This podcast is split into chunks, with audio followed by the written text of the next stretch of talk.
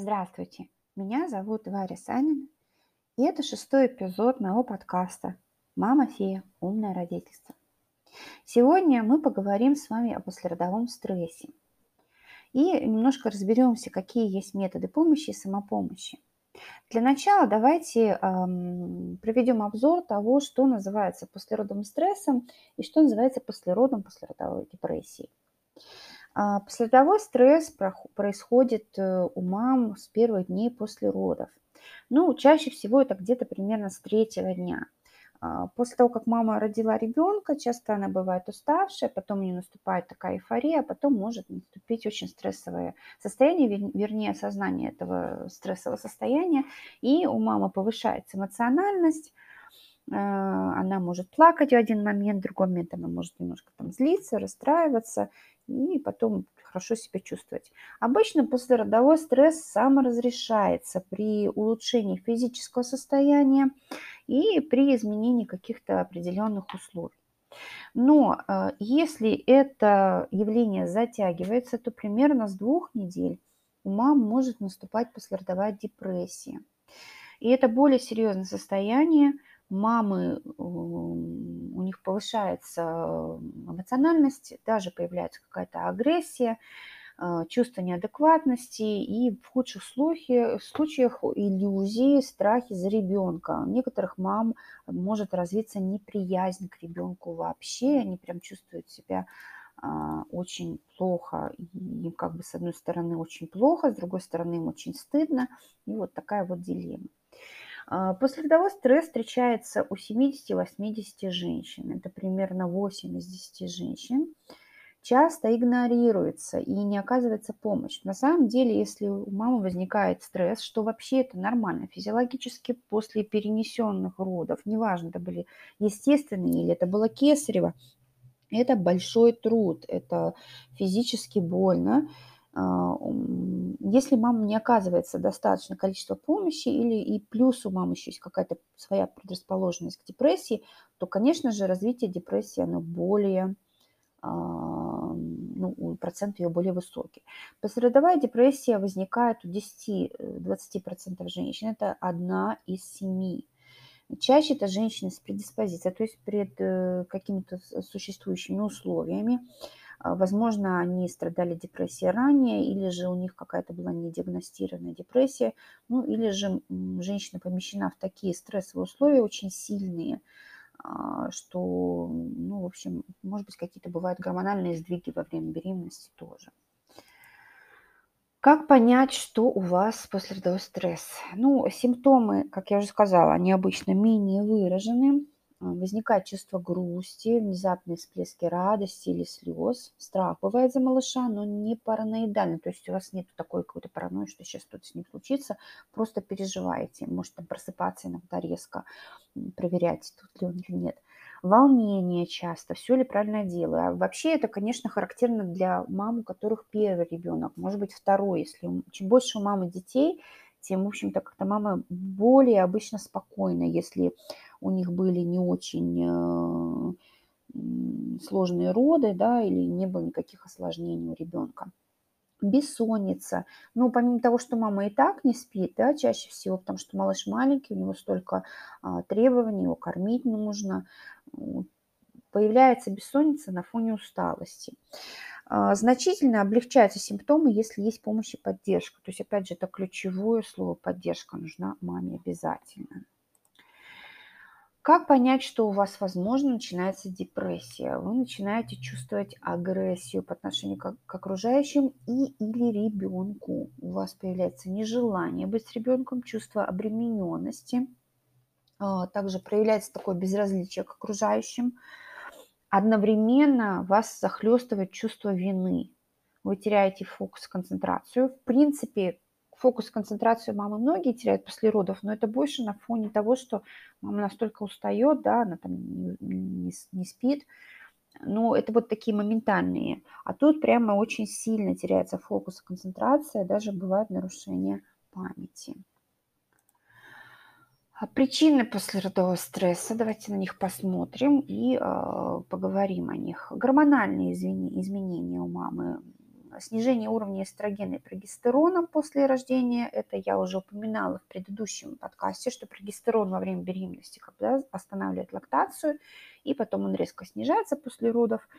Плюс изменяются уровни гормонов щитовидки, особенно у мам, у которых есть предрасположенность э, к заболеваниям щитовидной железы или они уже имеются, э, тоже больше шансов вот, получить послеродовой стресс. Физиологические изменения, то есть меняется у мамы и самооценка, да, то есть это психосоматика этим связано. Прибавка веса во время беременности угнетает маму. Снижается либидо вообще в целом. Изменяется тело после родов.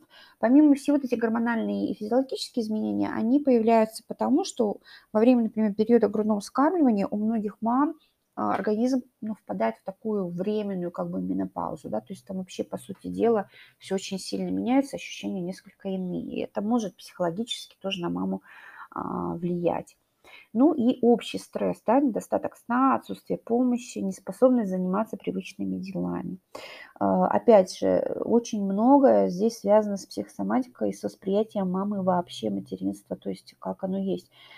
Часто мамы, они очень ждут ребенка, они очень хотят, они читают очень много, что после родов там а, да, не будем спать, но когда оно наступает, это время, а мама немножко не справляется с реальностью. Это нормально, в этом ничего нет э, постыдного. То есть это абсолютно нормально, если вы как бы ожидали, и реальность немножко с вами не согласилась, да, то есть э, в этом случае, конечно, чувствуется такое нагнетение, что вообще что я сюда ввязалась в это, да, то есть э, бывают такие ощущения.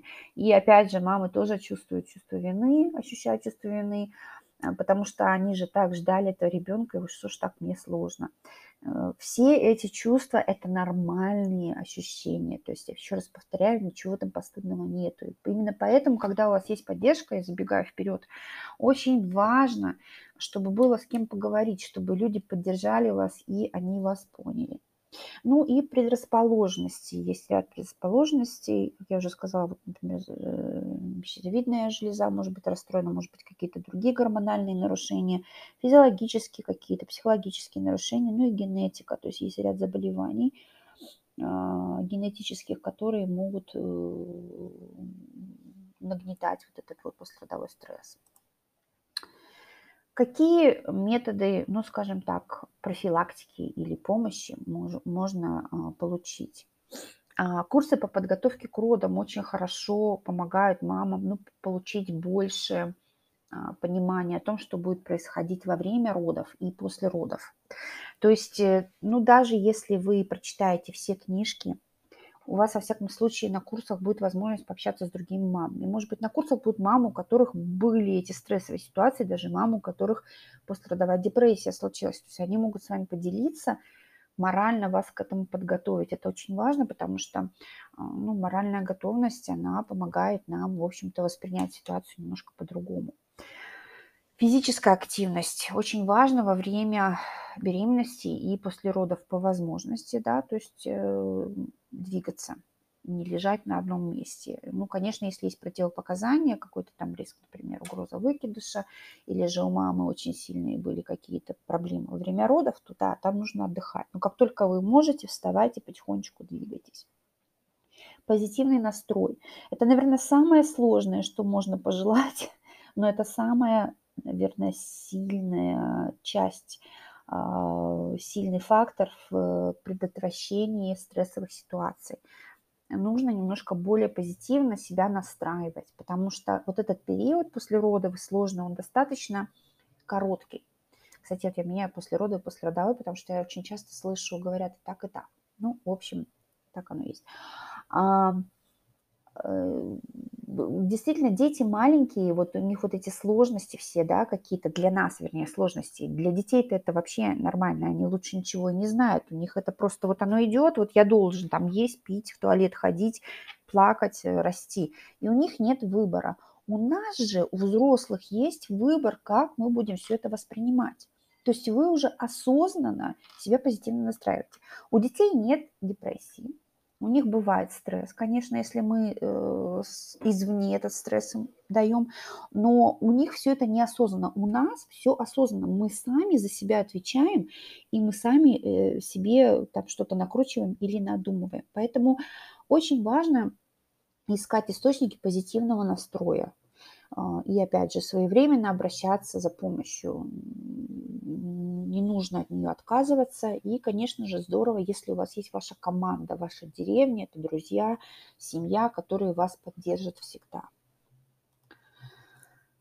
А, самопомощь э, можно тоже себе организовать, такой холистический подход, да, целостный. То есть можно, например, а, заняться йогой и медитацией, освоить методы расслабления тела и ума, позитивные установки себе делать, постараться принять реальность, то есть э, себя, свое тело, появление ребенка, изменения в жизни.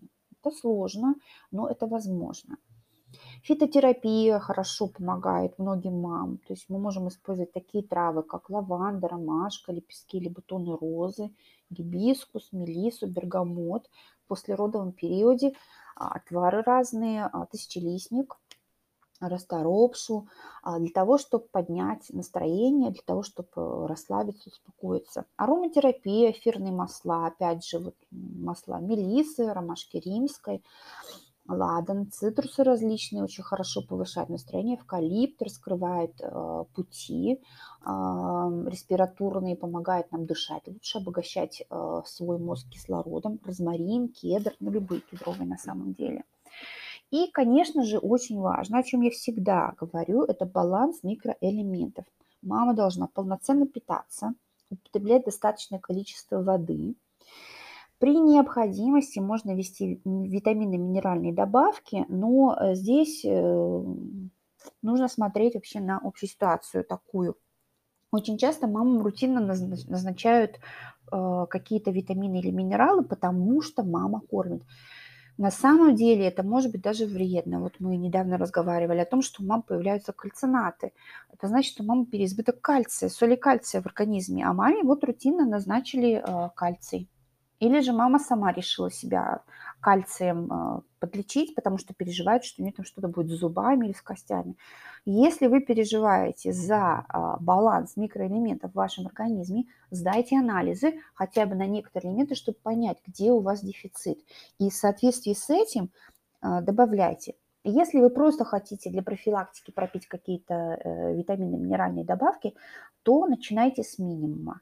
А, очень важно, чтобы вы получали эти микроэлементы из питания, потому что это самый натуральный способ а, получения их, и плюс лучше усваиваются из питания микроэлементы, чем из каких-то добавок. Что делать, если вы не справляетесь? Ну, в первую очередь, не молчать, ни в коем случае не себя не закрываться, даже если вы по жизни жуткий интроверт, интроверт а, пожалуйста, не закапывайте голову в песок. Четко выделяйте области жизни, где нужна помощь и поддержка, и оговаривайте их. Обращайтесь к помощью, э, за помощью к профессионалам. Если у вас проблемы с грудным вскармливанием, консультант по грудному вскармливанию вам поможет. Доула послеродовая, послеродовая. Ведущие э, Лаличи Лиги, да, молочную лигу мы знаем, наверное, слышали о ней. Это консультанты-волонтеры, которые поддерживают вас во время грудного вскармливания. К врачу, к психологу.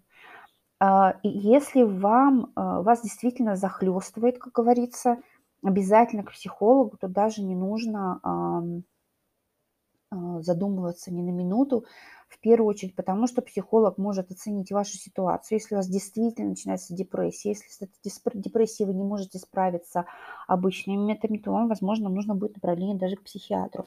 Опять же, повторяю, ничего плохого в этом нету, ничего постыдного. Ситуации бывают в жизни разные. И если вы вовремя обратитесь за помощью, то э, вы вовремя сможете себя восстановить, ввести себя в правильный гармоничный баланс. Спасибо большое за то, что слушали этот, этот эпизод, и а, до следующих встреч.